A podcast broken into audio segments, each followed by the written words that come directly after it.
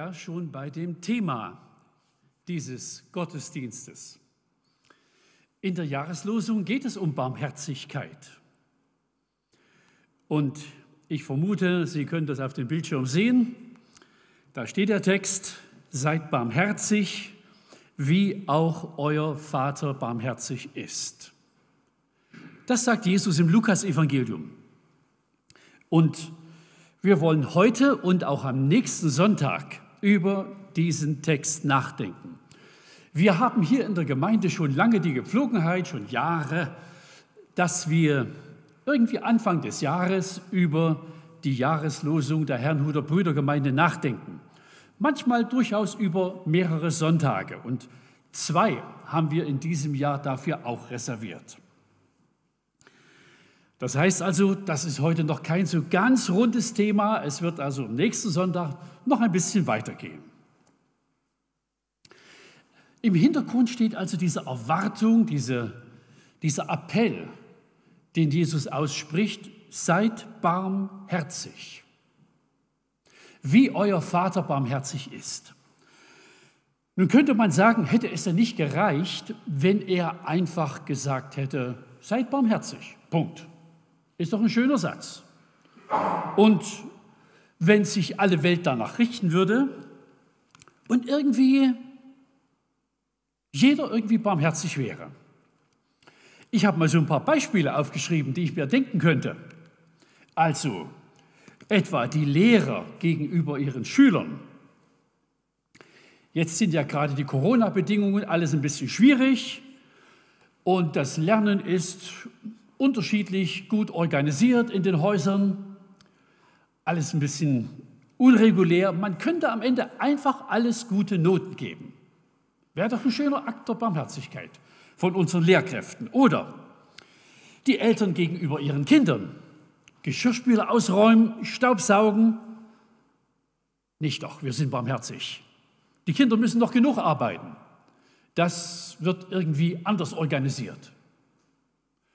Oder als äh, Verkehrsteilnehmer oder auch gelegentlich als Verkehrssünder könnte ich mir vorstellen, Sie drücken einfach am Radar die Löschtaste und tun so, als hätten Sie nichts gemessen. Könnte ich mir vorstellen, dass das irgendwie viele, viel Zustimmung finden würde. Barmherzigkeit von Seiten der Ordnungshüter oder beim Finanzamt gegenüber dem Steuerbürger, der vielleicht nicht so gut beisammen ist finanziell und seine Steuervorauszahlung nicht leisten kann und das Unternehmen, dem es schlecht geht. Geht gerade nicht, kein Problem. Finanzamt ist nachsichtig und erbarmt sich der Menschen, der Firmen, die also ein bisschen klamm sind. Vielleicht haben wir ein bisschen Unbehagen dabei und würden sagen, ja, das, das geht doch so nicht. Es gibt doch auch irgendwie Ordnungen. Kann man die einfach so außer Kraft setzen? Es setzt Barmherzigkeit sozusagen regelhaft bestehende Ordnungen außer Kraft.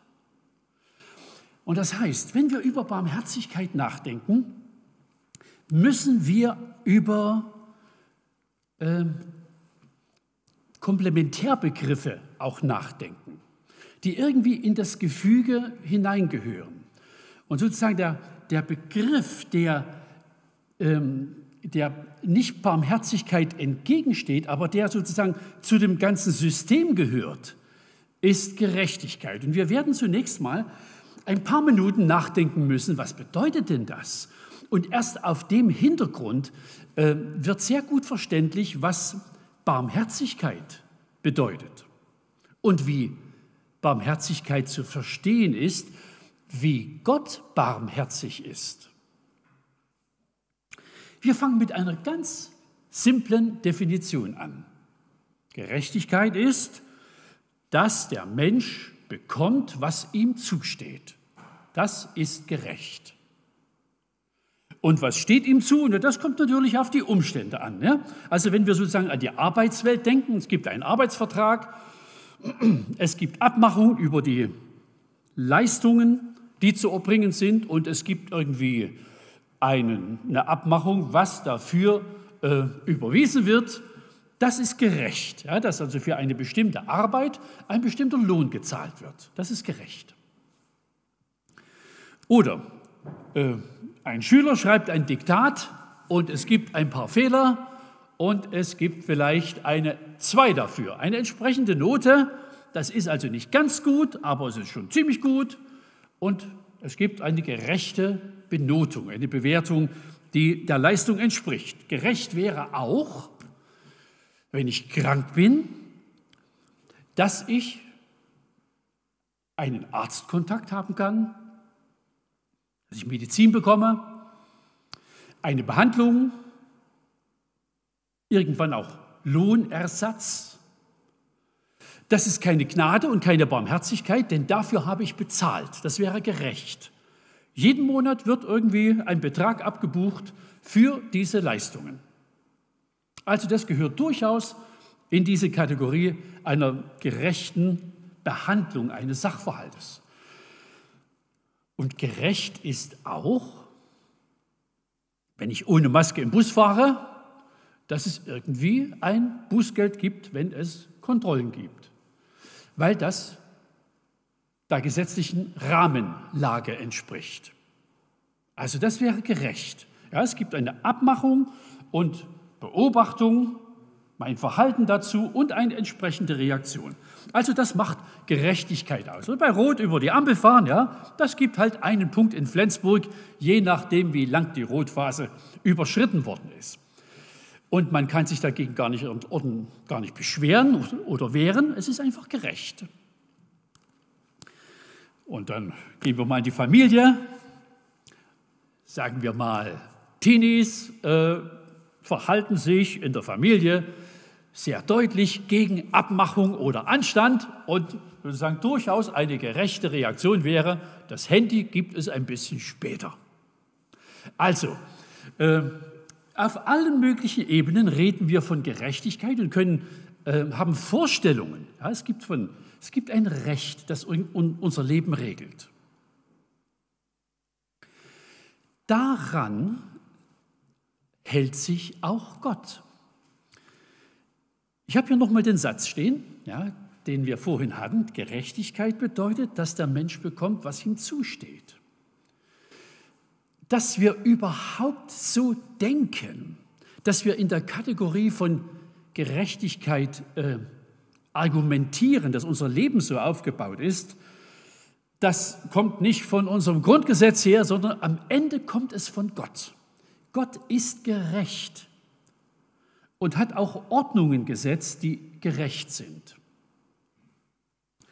Und wir wollen uns einfach anschauen, ähm, Gott sagt es von sich, ja, dass, dass Gott selbst gerecht handelt. Und ich habe manchmal den Eindruck, selbst Menschen, die nicht direkt an Gott glauben, jedenfalls keine persönliche Gottesbeziehung haben, sie hoffen zumindest oder manchmal auch mit Gewissheit, dass es so etwas wie eine letzte Gerechtigkeit gibt. Ein im Verborgenen arbeitendes Gesetz, das Gott eines Tages, oder wenn man nicht an Gott glaubt, wer auch immer, irgendwie dafür sorgt, dass Gerechtigkeit äh, hervorkommt. Dass jeder Mensch das bekommt, was ihm zusteht. Gott handelt so. Und ich habe mal, auf, auf vielen Ebenen handelt er so. Und ich habe mal einen einzigen Satz, ich hätte zehn andere nehmen können aus der Heiligen Schrift, einen genommen, der das auch so ein bisschen beschreibt.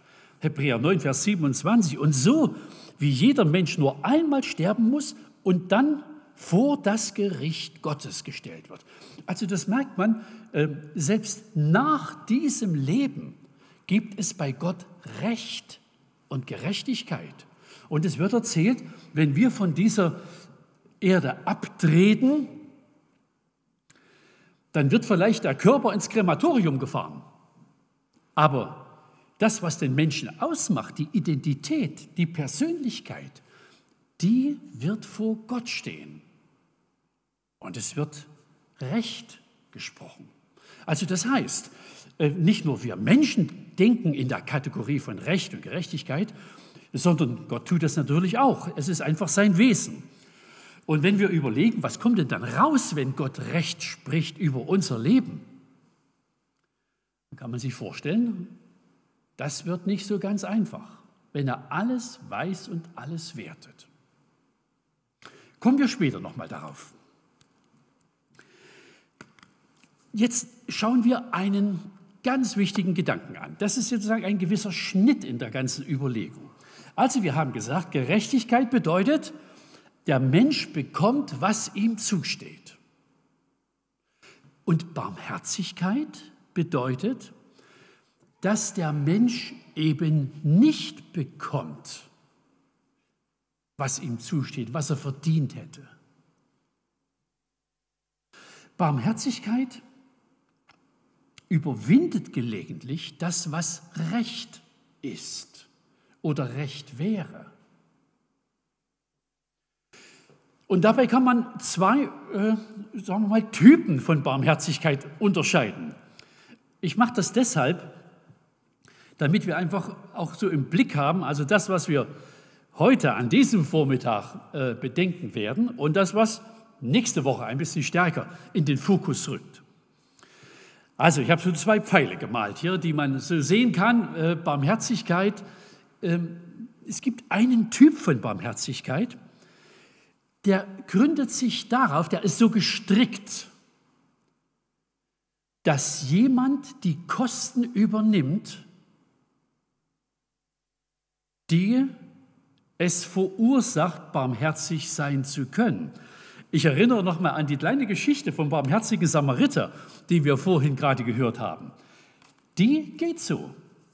Da ist einer barmherzig und sagt das äh, dem Wirt, der den kranken Menschen weiter versorgt, ich bezahle alles. Da ist jemand sehr großzügig, weil ein anderer die Kosten übernimmt. Es gibt also einen Typ von Barmherzigkeit, der einfach so gestrickt ist, dass es eine irgendwie eine ganz freundliche, durchaus auch irgendwie unverdiente Zuwendung gibt aber für die es einen Bedarf gibt. Und man merkt es vielleicht nicht mal, dass im Hintergrund irgendjemand die Rechnung bezahlt. Aber das fällt nicht so auf. Im Vordergrund steht einfach die barmherzige Geste. Ja, und rechts, das wird uns nächsten Sonntag ein bisschen mehr beschäftigen.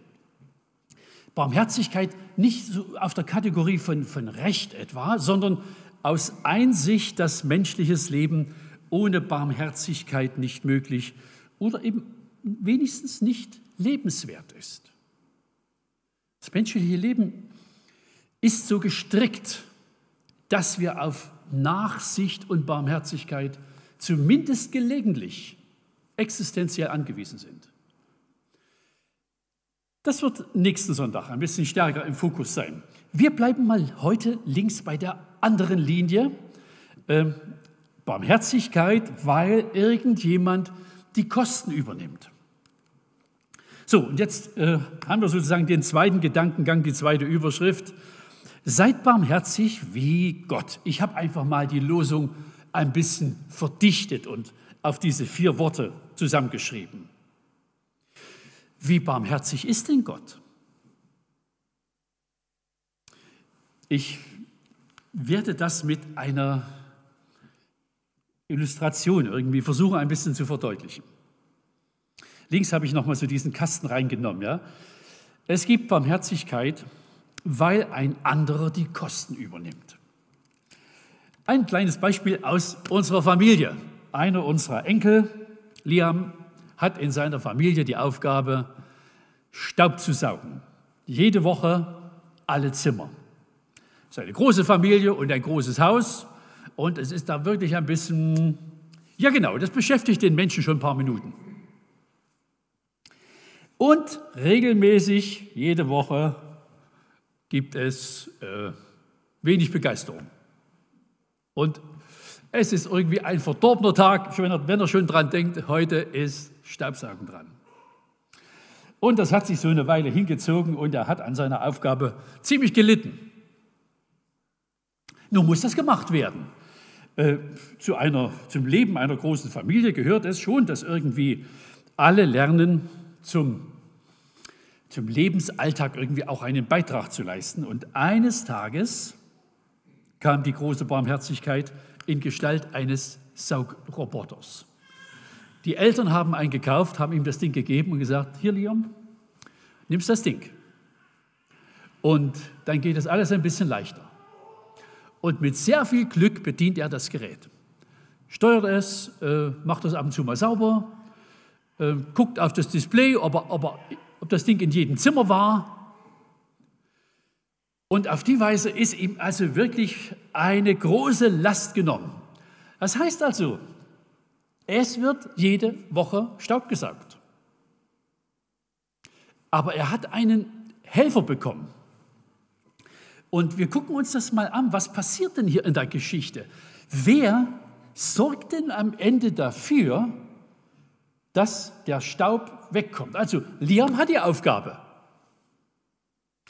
Aber es haben im Grunde genommen andere dafür gesorgt, dass er überhaupt in der Lage ist, das zu erreichen und zu erfüllen. Es gibt auf der einen Seite, die Eltern haben eine berechtigte Erwartung. Ja, das habe ich vorhin schon gesagt. Es geht gar nicht anders, dass Kinder es auch lernen, in Familiengefüge irgendwie einen Beitrag zu leisten, der ihrem Vermögen entspricht. Aber es war halt in diesem Fall schon sehr ja, mühsam. Und es sind die gleichen Leute, die gesagt haben, tu das. Die haben irgendwie die Voraussetzung geschaffen, die haben es bezahlt wir haben ein schönes Gerät gekauft, damit es überhaupt geht, dass er das erfüllen kann. Und nun muss er einfach ein bisschen aufpassen, dass das funktioniert, dass der Hund das Ding nicht anbeißt und der kleine Bruder nicht zu intensiv hinterherkrabbelt, der tut das mit großem Vergnügen, aber fängt es halt auch gelegentlich. Und er muss ein bisschen aufpassen, dass das alles irgendwie im Rahmen bleibt. Aber die eigentlichen Leistungsträger, die dafür gesorgt haben, dass ihm geholfen wird, die stehen irgendwo ein bisschen im Hintergrund. Das sind andere gewesen, das waren die Eltern selbst. Und im Grunde genommen sind wir hier beim, beim Kern des Evangeliums. Ich habe hier noch dazu geschrieben, der Junge muss das halt annehmen. Wenn er gesagt hätte, ah, ich will das Ding gar nicht, dann hätte er das halt auf die vertraute Weise weitermachen müssen. Aber wenn er es nimmt ja, und sozusagen kontrolliert, überwacht und einsetzt, dann ist das wirklich gut. Und ich will das einfach mal sozusagen übertragen und sozusagen auf, die, auf den Kern unserer, unseres äh, Glaubens äh, anwenden. Der Text der Jahreslosung stammt aus dem äh, Lukas-Evangelium. Es heißt, die, das ganze biblische Buch heißt Evangelium nach Lukas. Also gute Nachricht, wie sie Lukas erzählt. Und bei Matthäus ist das ganz genauso. Äh, das sind biblische Bücher, die haben als Hauptüberschrift eine, sozusagen die Betonung, das ist das ganze Buch, der ganze Text, ist eine gute Nachricht. Und das, was, was ich hier versucht habe, mit dieser kleinen Illustration zu erklären, ist die gute Nachricht, dass Gott barmherzig ist. Aber das ist eben dieser Typ von Barmherzigkeit, der ähm, eine Leistung erbringt, der bezahlt, damit Barmherzigkeit überhaupt möglich ist. Ihr erinnert euch an die, an die ähm, Beispiele, die ich am Anfang erzählt habe. Es gibt eine Typ von Barmherzigkeit, wo man sagt, das geht doch so nicht. Man kann doch nicht einfach einen Verkehrssünder irgendwie laufen lassen. Nicht immer alle. Dann könnte man das überhaupt einsparen. Dann könnte man irgendwie verzichten auf überhaupt auf Regeln. Es braucht also irgendwie ein Recht und irgendwie die irgendwie Rahmenbedingungen, um barmherzig zu sein angesichts des Rechtes ohne das Recht außer Kraft zu setzen. Und ich lese gerne noch mal einen Vers aus dem Neuen Testament. Ähm, Römerbrief, Kapitel 8. Ich muss noch ein paar Sätze dazu sagen, damit man den gut verstehen kann.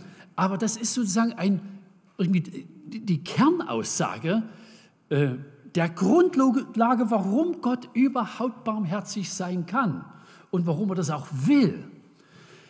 Also, auch hier steht im Hintergrund eine Ordnung, ein Gesetz. Äh, hat seine Wurzeln tief im Alten Testament. Gott hat seinem Volk Gesetze gegeben, im Kern die zehn Gebote. Und die Erfahrung war, die sind zwar gut und heilig, aber irgendwie sind wir Menschen dafür nicht passend. Wir finden sie richtig, wir, wir haben den Eindruck, das ist eine gute Ordnung und sind zugleich unfähig, sie permanent zu halten. Und das meint dieser Anfang hier, das Gesetz des Mose, also Mose war sozusagen der Überbringer dieser Ordnung, war nicht imstande, sozusagen das, das Gottesverhältnis zu regeln. War einfach nicht imstande. Es war gut, aber der Mensch war irgendwie der, der Typ, der dafür nicht passt. Keiner, kein einziger. Nicht mal Mose selbst.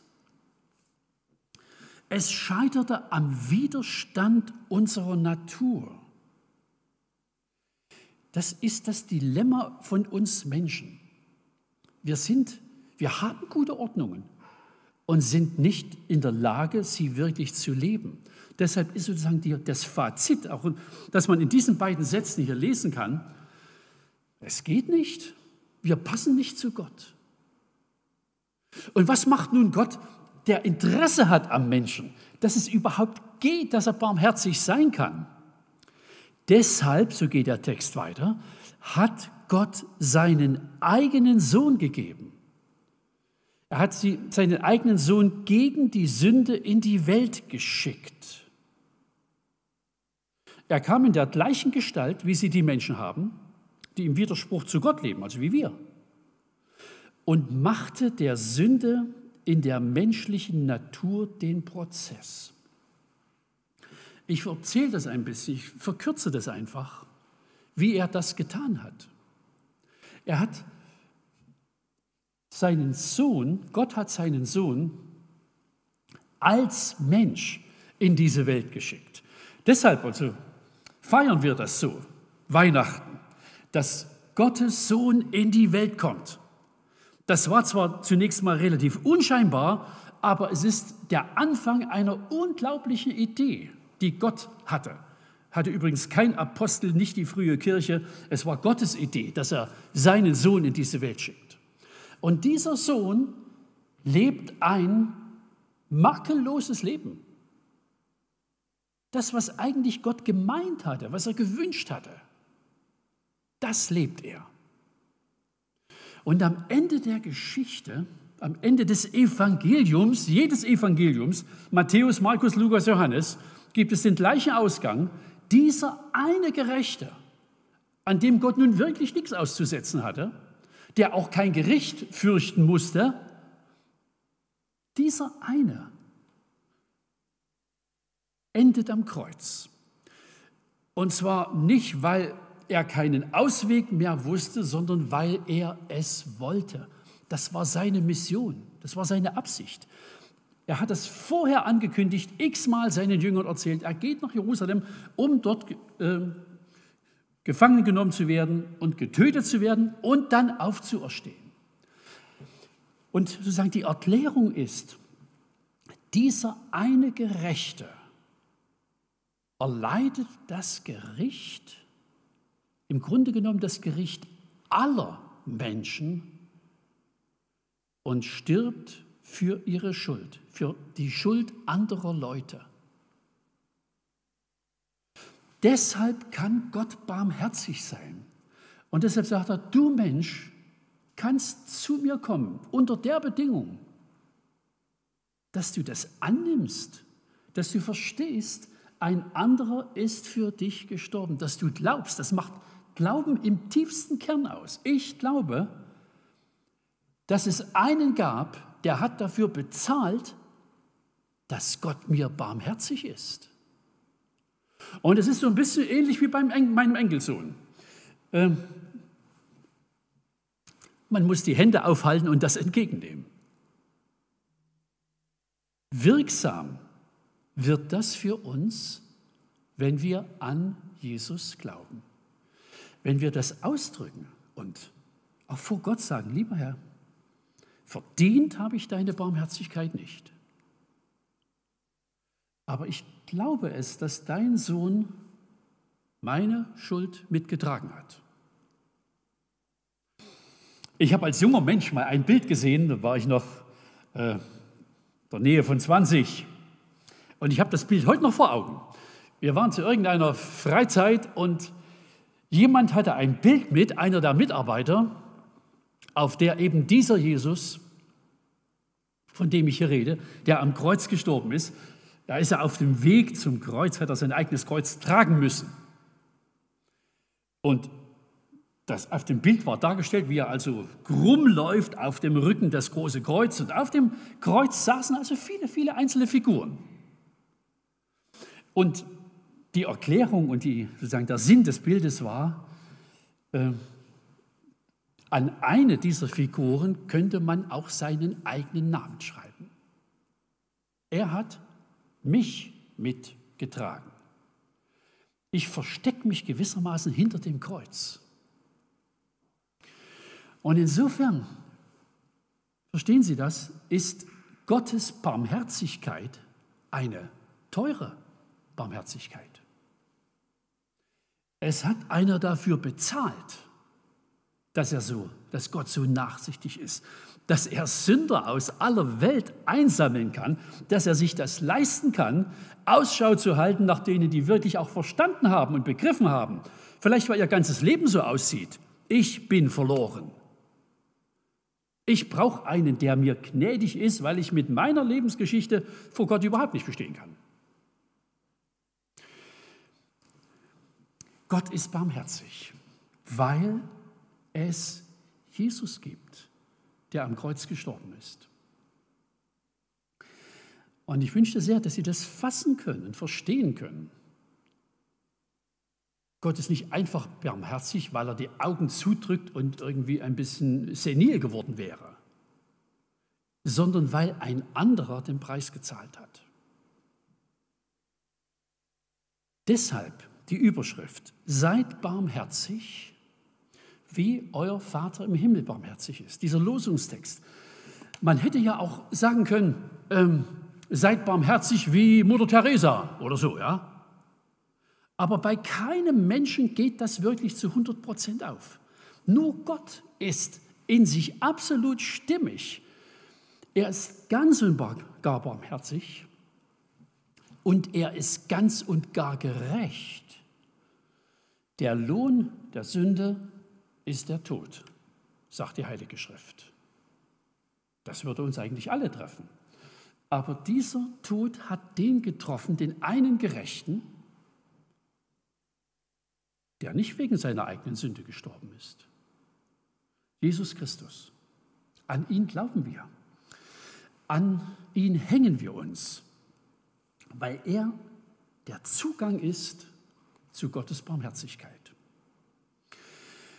Nun kann man noch viel lernen und über vieles nachdenken, ähm, dass, wie sich diese Barmherzigkeit Gottes in unserem Leben fortsetzt, wie sie sich auswirkt, wie wir selbst barmherzig sind, wie Gott barmherzig ist. Und wir beobachten das schon mal.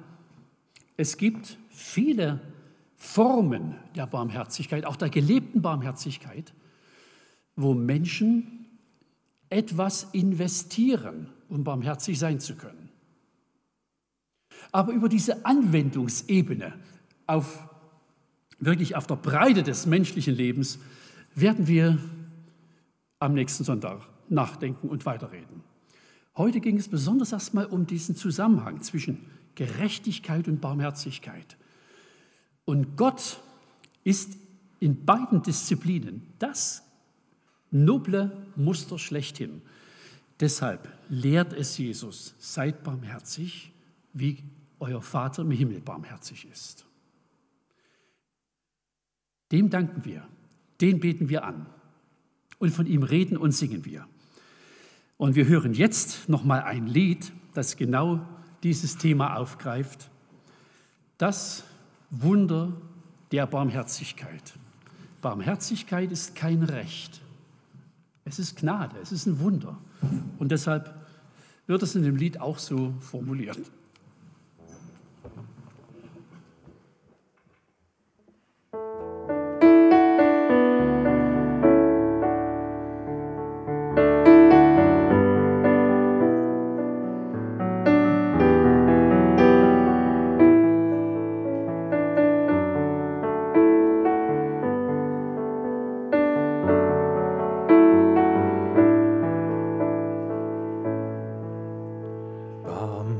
Barmherzigkeit heißt Zeit verschenken, zusammen lachen, Neues denken. Wer geht und fragt nach, lädt die Einsamen ein, in Gemeinschaft zu sein. Barmherzigkeit heißt schweres Tragen, zusammen weinen, schweigen wagen, was hindert die Not? Jedes Wort ist zu viel. Ich umarme dich still. Seid barmherzig, denn euer Vater im Himmel ist wahr. Schaut euch um und seht, dass ihr einander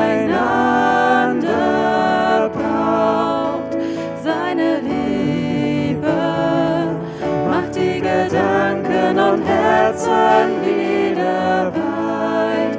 Das ist das Wunder der Barmherzigkeit. Barmherzig sein heißt Brücken bauen, verzeihen und sich neu vertrauen.